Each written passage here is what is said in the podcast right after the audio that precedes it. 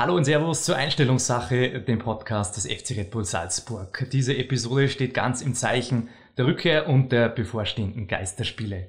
Über die damit verbundenen medizinischen Aufgaben und über Sportmedizin generell weiß der Doc, der Mannschaftsarzt, Bescheid. Jürgen Herfert, Servus, schön dich zu sehen, hallo. Hallo Manu, danke für die Einladung. Ja, ähm, besondere Zeiten, auch äh, für dich und deinen äh, Beruf, äh, darüber wollen wir natürlich auch sprechen. Wir alle können uns sicherlich sehr gut vorstellen, was ein Arzt an sich macht, welche Aufgaben hat aber ein Mannschaftsarzt im speziellen Jürgen. Gut, ähm, das meiste unterscheidet sich gar nicht so wesentlich von, von den Tätigkeiten eines Nicht-Mannschaftsarztes. Ähm, das Einzige, das man im Fernsehen sieht, ist, glaube ich, der große Unterschied, nämlich die Spielbetreuung. Mhm. Ähm, der Rest, der hinter der Bühne passiert, und das sind sicher 95 Prozent der Arbeit, äh, ähneln sehr dem eines Hausarztes, Schrägstrich, äh, Unfallchirurgen oder Traumatologen. Mhm. Aber man braucht sicherlich eine Spezialausbildung oder im Bereich Sport oder wie kann man sich das vorstellen? Prinzipiell äh, gibt es in Österreich eine eine Diplomausbildung für Sportmedizin, die sehr von Vorteil ist. Äh, die einschlägige Erfahrung sammelt man aber wie immer durch, durch Tätigkeit und durch Tun mhm. am, am Club bzw. am Athleten. Also vielleicht ein bisschen mehr Erfahrungsberuf, gerade im Fußballerischen, als was man dann wirklich lernen kann bei Fortbildungen und äh, Weiterbildungen. Genau. Ähm, ich habe, bevor ich im Fußball Fuß gefasst habe, sozusagen, äh, war ich viele Jahre in, der, in Sportambulanzen in Graz und in Innsbruck. Mhm. Und wir haben dort quer durch äh, sämtliche Sportarten betreut, in erster, in erster Linie leistungsdiagnostisch, aber auch in, in Ernährungsfragen, in, ähm, bei Problemen am Bewegungsapparat. Und das Ganze ist noch einmal komplett anders oder, oder verlangt eine ganz andere Herangehensweise und ein anderes Wissen, wie wenn du dann tatsächlich am Team tagtäglich dabei bist und ähm, jeden, jeden Tag und, und jeden Spieler äh, intensivst betreust. Mhm. Du hast gerade gesagt, äh, verschiedene Sportarten. Ähm, schwere Verletzungen äh, bleiben nicht aus, egal welche Sportart. Was sind aber eigentlich die fußballtypischen Verletzungen, egal ob wir jetzt im Amateurbereich schauen oder in den Profibereich? Also ich glaube, die eine der häufigsten Verletzungen ist sicher die Muskelverletzung im mhm. Fußballsport, sowohl im Amateur- als auch im Profibereich. Ähm, die leider sehr häufig auftritt und äh, oft unerwartet auftritt, obwohl wir versuchen, das so, so weit äh, hinter anzuhalten, wie es nur irgendwie geht. Wie, wie kann man das aufhalten, anhalten?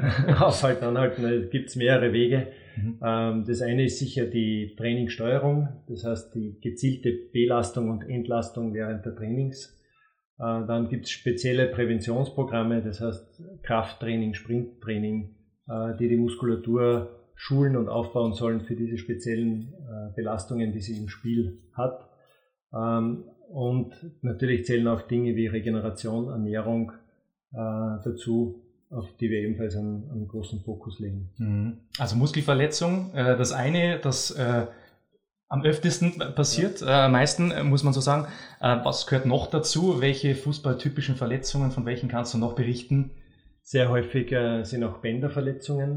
Mhm leider bei den Fußballern zu äh, betreuen.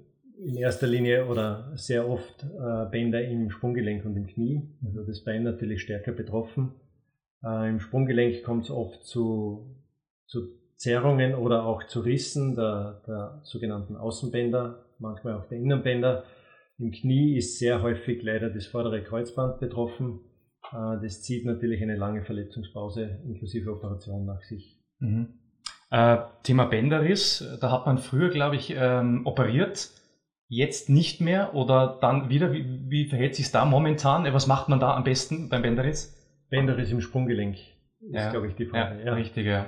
Äh, stimmt, früher wurde jedes Band, das gerissen wurde, operiert. Mhm. Mittlerweile hat man gesehen, dass die Operation keinen Vorteil bringt. Äh, vor allem nicht, wenn nur ein oder zwei von den drei Bändern, die es dort gibt, gerissen sind. Sollte das Sprunggelenk äh, jedoch instabil sein, äh, muss man nach wie vor operieren. Mhm. Also es hängt ein bisschen vom klinischen Erscheinungsbild ab und nicht so sehr von der, von der Verletzung. Mhm. Sieht es bei dir selbst eigentlich auch schon mal sportlich eine Verletzung gehabt? Ich hoffe noch nicht. Na, genug. genug. Okay. Genug. Das letzte war Innenbandriss am mhm. Knie.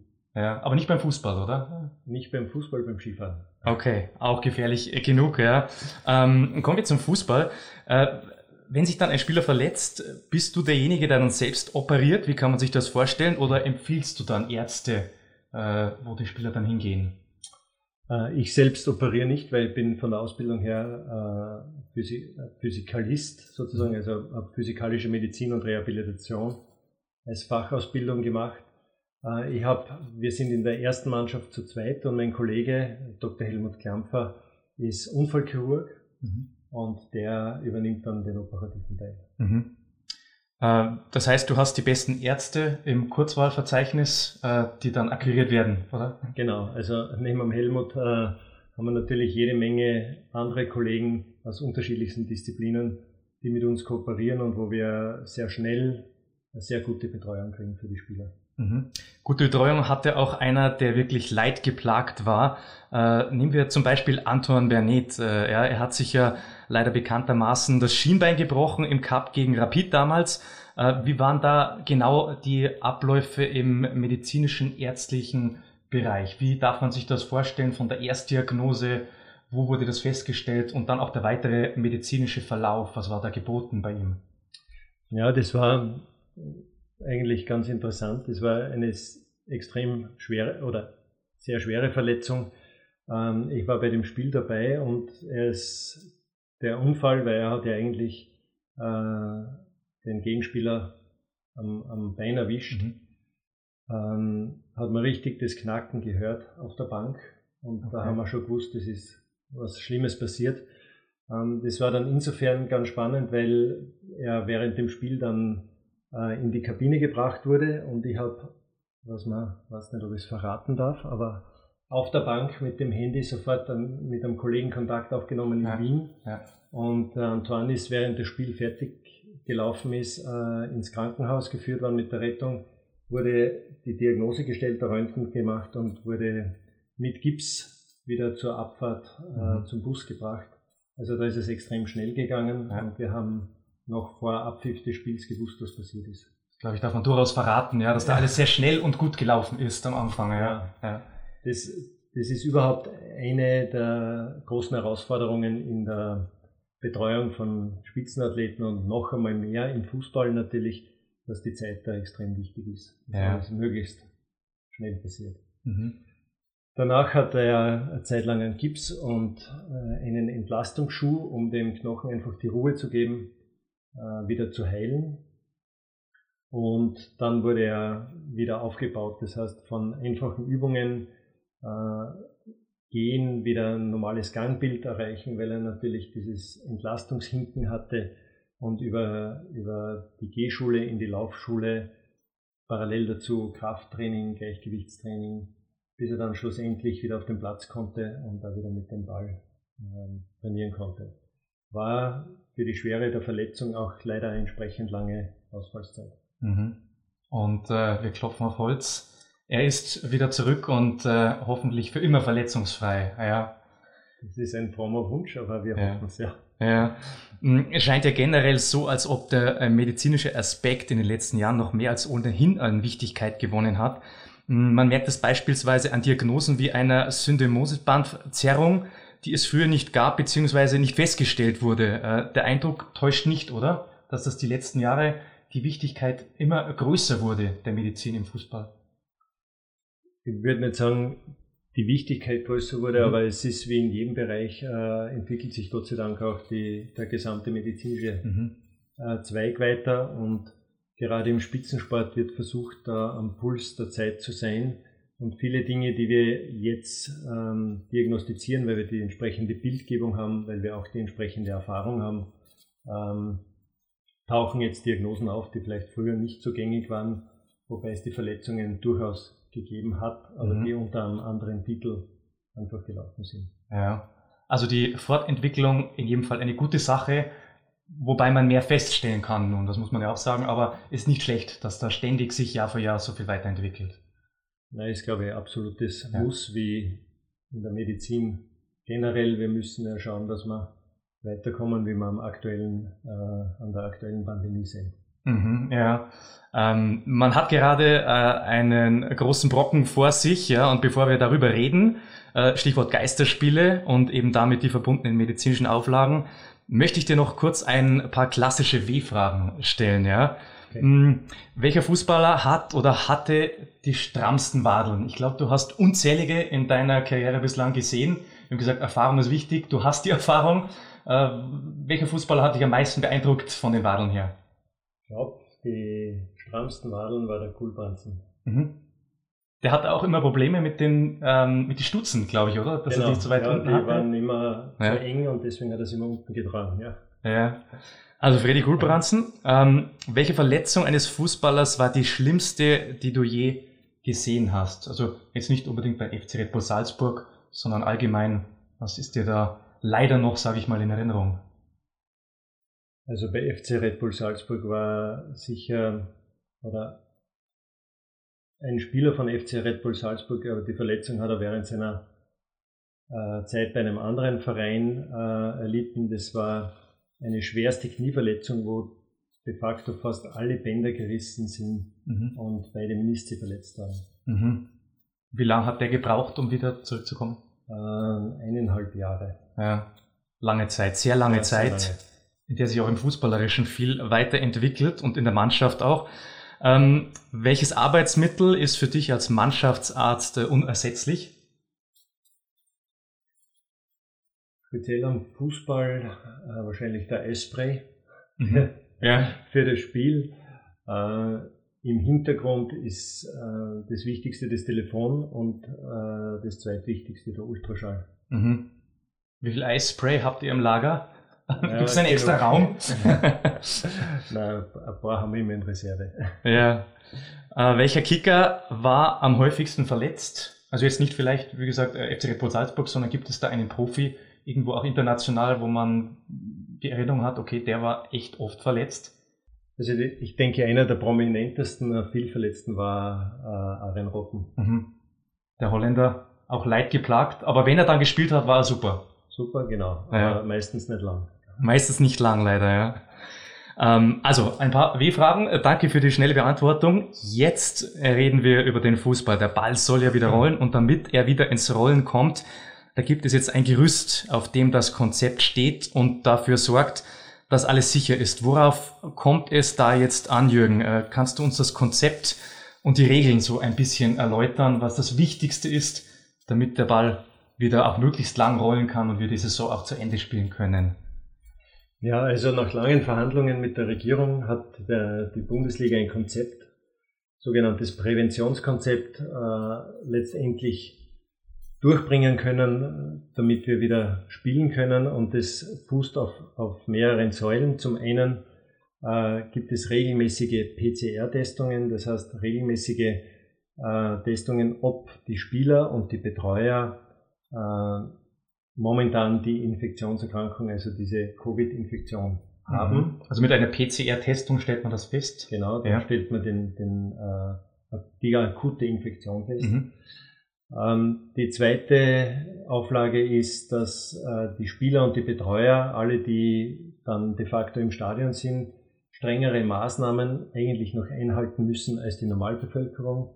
Das heißt, nach wie vor sollen die Spieler und die Betreuer ähm, die Teilnahme am öffentlichen Leben, sprich Einkaufen, äh, Friseur, mhm. Treffen mit Freunden und Verwandten auf ein Minimum beschränken, um die Infektionsgefahr so gering wie möglich zu halten. Äh, weiters werden äh, präventive Maßnahmen im und um das Trainingszentrum äh, gemacht. Das heißt, die Spieler haben größere Abstände jetzt in den Umkleiden. Es ist im Gebäude eine Maskenpflicht. Desinfektionsmittelständer sind überall angebracht. Man soll sich permanent die Hände desinfizieren. Ähm, Kontakt und Trainieren ohne Maske ist de facto nur am Spielfeld erlaubt. Mhm.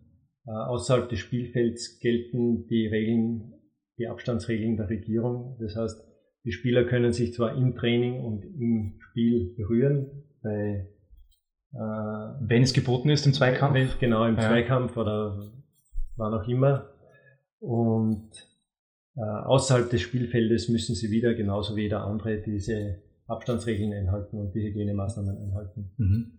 Ähm, drittens werden, oder viertens, äh, werden die Bälle desinfiziert. Das ist, glaube ich, schon auch schon durchgedrungen, mhm. auch vor und nach dem Training, nicht nur während der Spiele. Es werden, äh, es wird die Wäsche entsprechend oft gewaschen und aufbereitet.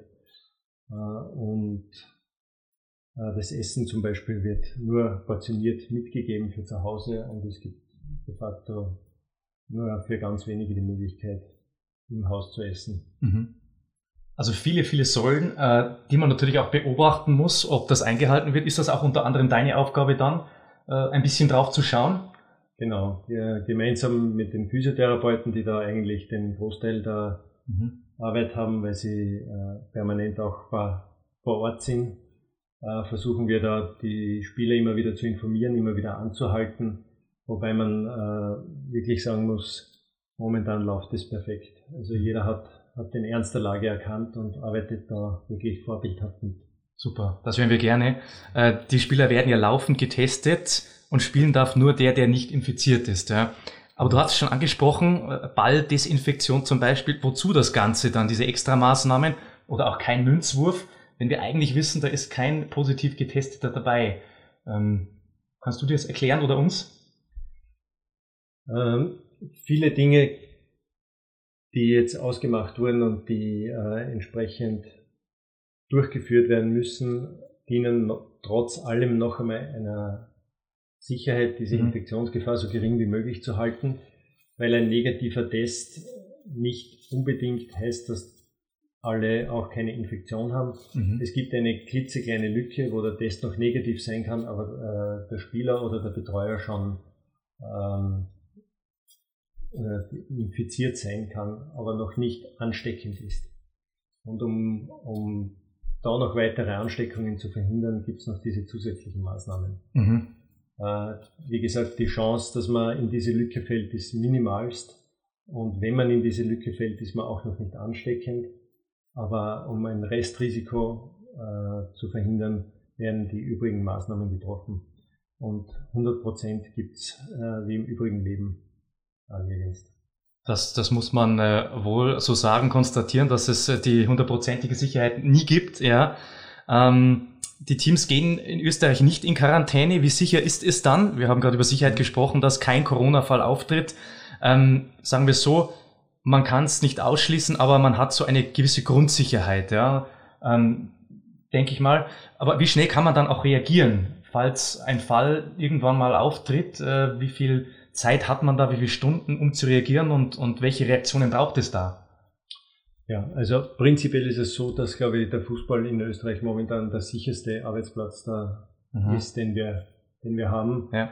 Weder äh, die Bediensteten in Spitälern noch die niedergelassene, niedergelassenen, niedergelassenen Ärzte noch äh, Physiotherapeuten, äh, Ergotherapeuten etc. werden auch nur ähm, nicht einmal getestet, prophylaktisch. Mhm. Das heißt, jeder in Österreich, der eine gewisse Symptomatik aufweist, bekommt auch einen Test. Aber dass man prophylaktisch testet, wo noch niemand krank ist, das gibt es eigentlich nur im Fußball. Und somit ähm, ist auch das Auftreten einer Infektion extrem unwahrscheinlich. Mhm. Und es haben auch die Zahlen bisher gezeigt, dass von allen Vereinen ähm, in der Vorbereitungszeit de facto kein positiver Fall aufgetreten ist. Mhm. Hoffen wir, dass das weiter so bleibt. Lass uns noch ein bisschen bei dem ja. Thema bleiben, denn das beherrscht momentan alles. Äh, manche sagen ja, dass Covid-19 im Alter von Fußballern komplett ungefährlich ist und äh, symptomfrei abläuft, verläuft. Andere, speziell in England, weigern sich zu spielen, weil sie der Meinung sind, dass das Virus langfristig das Lungenvolumen einschränken kann oder einen Einfluss darauf hat. Hm, was stimmt da nun? Hast du da äh, ein paar vielleicht Studien oder äh, Fakten für uns? Ja, äh, das ist, da sind wir wieder beim Thema Weiterentwicklung. Wir sind jetzt mittendrin in einem Lernprozess mit diesem mhm. Virus. Es stimmen beide Aussagen. Äh, es gibt sehr viele junge, gesunde Menschen, die symptomfrei oder nahezu symptomfrei die Erkrankung durchgemacht haben und überhaupt keine Einschränkungen haben. Es gibt allerdings andererseits auch wieder junge Menschen, äh, die beobachtet wurden, die sehr schwer an dieser äh, Infektion erkrankt sind. Und da hat offensichtlich der Virus eine Vorliebe für die Lunge. Mhm. Und da kann es auch bei sehr schweren Verläufen zu äh, bleibenden Schäden an der Lunge kommen, die dann mitunter auch die Funktionsfähigkeit der Lunge einschränken kann. Aber wie gesagt, es sind bis dato nur Einzelfallstudien oder kleine Gruppen, die in Krankenhäusern oder Universitäten aufgefallen sind, die sind publiziert worden und veröffentlicht worden. Wir sind jetzt, glaube ich, bei 5.000 oder 6.000 Studien zu diesem Thema seit. Allerhand. Die liest du alle, oder? Natürlich. Weltweit. Ähm, und es gibt aber noch kein, kein rundes Bild über ja. diese Infektion und deswegen ist es ganz schwierig, das eine oder das andere auszuschließen. Mhm. Ähm, und wenn jemand Sorge und Angst hat, ähm, kann man dem sowieso nicht beikommen mit irgendwelchen Studien, sondern das ist ein Gefühl, das er dann selbst irgendwie ja. Ja. schaffen muss. Du hast gesagt, es ist ein, ein Lernprozess. Äh, es gibt viele Studien und eine Studie ähm, wird gerade an der PMU durchgeführt, die unser Team auch begleitet. Kannst du uns darüber etwas verraten? Ist das auch Teil des Bundesliga-Konzepts? Um was geht es da genau? Genau, also es ähm, darf ich auch äh, sagen, das war eigentlich die Idee von unserem Geschäftsführer, von Stefan mhm. Leiter, äh, der gemeint hat, dass man diese häufige Testerei und diese Datenerhebung, die jetzt ja läuft, mhm. auch wissenschaftlich nutzen könnte. Und ähm, wir haben das dann sofort aufgenommen und mit der Paracelsus Medizinischen Privatuniversität in Salzburg äh, besprochen. Die waren Feuer und Flamme und haben mhm. äh, das sofort unterstützt. Und wir haben das dann äh, de facto der Bundesliga angeboten, auch ins Konzept mit aufzunehmen. Und offensichtlich war auch das ein, ähm, ein Baustein für die Regierung, den Spielbetrieb wieder zuzulassen. Mhm. Momentan läuft es so, dass äh, fünf Clubs an dieser Studie beteiligt sind. Das ist neben äh, FC Red Bull Salzburg der FC Liefering, äh, es, äh, SK Rapid Wien, FK Austria Wien und DSV, äh, DSG, DSG Tirol.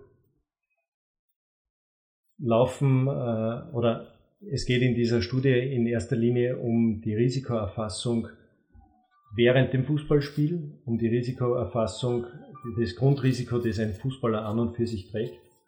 Und wo wir gerade ein bisschen überlegen, ob man Messwerte oder Faktoren finden kann, sogenannte Prädiktoren, die eine Infektionserkrankung schon vorhersagen, bevor, lange bevor Symptome auftreten. Mhm.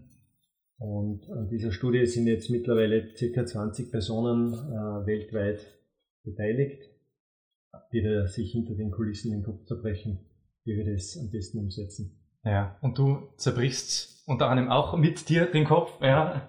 Ähm, ich hoffe, er bleibt ganz, aber in jedem Fall sehr ehrenwert, dass da ähm, auch wieder äh, Vorreiterrollen übernommen werden. Und Ziel, sagst du, ist eben schon vorzeitig etwas zu erkennen. Diese Studie im Vorhinein, ob ein Risiko für eine Erkrankung vorherrscht, ähm, ob etwas gegeben ist. Das ist das Kernziel, oder, dieser Studie? Genau, also wir müssen ja als Auflage ein sogenanntes Gesundheitstagebuch führen, wo mhm. jeden Tag, an dem trainiert oder gespielt wird, äh, Symptome abgefragt werden, Krankheitssymptome, aber auch ein paar andere Dinge wie Erholung, Schlafverhalten. Äh, es wird die Temperatur gemessen und diese Daten dann verglichen mit dem, mit dem Verhalten äh, des Spielers in, in, der Freizeit sozusagen, ob er ein hohes Risiko eingeht, viel unterwegs ist oder weniger mhm. unterwegs ist, kombiniert mit positiven Tests, sofern welche sein werden. Mhm. Ähm, hoffen wir nicht. Hoffen wir nicht. Ja. Äh, für die Studie wäre es schon gut, wenn wir ein paar hätten. Ähm, versuchen wir dann aus dieser Konstellation eben Faktoren herauszufinden, wo wir dann sagen können, wenn wir regelmäßig das eine oder das andere messen, können wir schon sehr früh abschätzen, mhm. ob der Spieler oder der Betreuer ähm, in Richtung Erkrankung geht oder mhm. Wann kann man mit Ergebnissen rechnen? Mit brauchbaren oder ersten auswertbaren Ergebnissen? Ja, die Studie ist so aufgebaut, dass wir eigentlich unmittelbar nach Ende der Spielsaison, wenn auch die Studie endet, äh, in den, lehne mich jetzt einmal ein bisschen hinaus, sagen wir in den ersten 14 Tagen bis drei Wochen nach der Studie die ersten Ergebnisse auch mhm. präsentieren wird können. Also schon relativ zügig, ja. Genau, wie es im Fußball das Tempo vorgegeben ist, was auch die Wissenschaft schnell ja. Und die Leute wollen schnell wieder ins Stadion. Wir, die Fans. Ja, wann ist es deiner Meinung nach soweit? Deine Prognose zu Covid? Wann wird es wieder Zuschauer geben? Du bist ja auch an den Zahlen recht nah dran, ähm, auch an der Gefährlichkeit, Ausbreitung des Virus. Hm, was ist so deine Einschätzung? Gut, äh, da muss man jetzt ein bisschen trennen, was wünsche ich mir und mhm. was äh, kann, man, kann man jetzt schon sagen. Also wir müssen Wahrheit von Wunsch leider unterscheiden. Wahrheit von ja, Wunsch, ja. ja. Wunsch wäre, dass wir im Prinzip die neue Saison schon wieder mit Zuschauern spielen können. Mhm. Die Wahrheit oder die momentane Situation gibt ganz klar die, die Regularien der Regierung vor. Und da mhm. wissen wir, dass wir im Sommer eventuell mit 500 bis 1000 äh, Besuchern bei Freiluftveranstaltungen rechnen können. Sollte die Öffnung jetzt ohne Folgen bleiben und die Zahlen weiterhin so nieder sein mhm. oder noch mehr sinken, kann ich mir durchaus vorstellen, dass äh, diese Zahlen auch noch nach oben revidiert werden. Mhm. Vor allem, wenn man sagt, man hält gewisse Abstände ein und hat genügend Ein- und Ausgänge, damit man diese, diese Ansammlungen an den, an den Ausgängen ein bisschen vermeidet. Mhm. Also es liegt wie immer an der Entwicklung, wie sich das Ganze, wie die Zahlen sich entwickeln. Genau. Deshalb heißt es, ähm, schlau bleiben und ähm, vielleicht dann doch einmal mehr die Maske tragen ja, in der Öffentlichkeit, so dass wir uns alle schützen. Ja, das waren sehr interessante Einblicke äh, im Bereich eines Mannschaftsarztes, unseres Mannschaftsarztes. Jürgen Herfert, vielen Dank äh, dafür. Hm, was ist äh, in Bezug, die letzte Frage, in Bezug auf Corona dein größter Wunsch für die Zukunft? Dass es einfach ausbrennt und das Thema vorbei ist. Ja. Ich hoffe, es gelingt. Ansonsten hoffen wir auf die Impfung und dann äh, ist wenigstens dieses Thema erledigt. Diesen Wunsch teilen wir gerne, ja. Und äh, ihr dürft auch gerne teilen, liken, abonnieren, subscriben, liebe Zuhörerinnen, liebe Zuhörer. Wie immer, das würde uns freuen, damit wir ja in Treue uns weiterhin hören. Ich sage danke fürs Zuhören und äh, freue uns auf die nächste Episode unseres Podcasts Einstellungssache. Nochmal vielen Dank, Jürgen Herfert, und äh, bis bald hoffentlich auf dem grünen Rasen. Dankeschön. Bis bald. Servus, danke.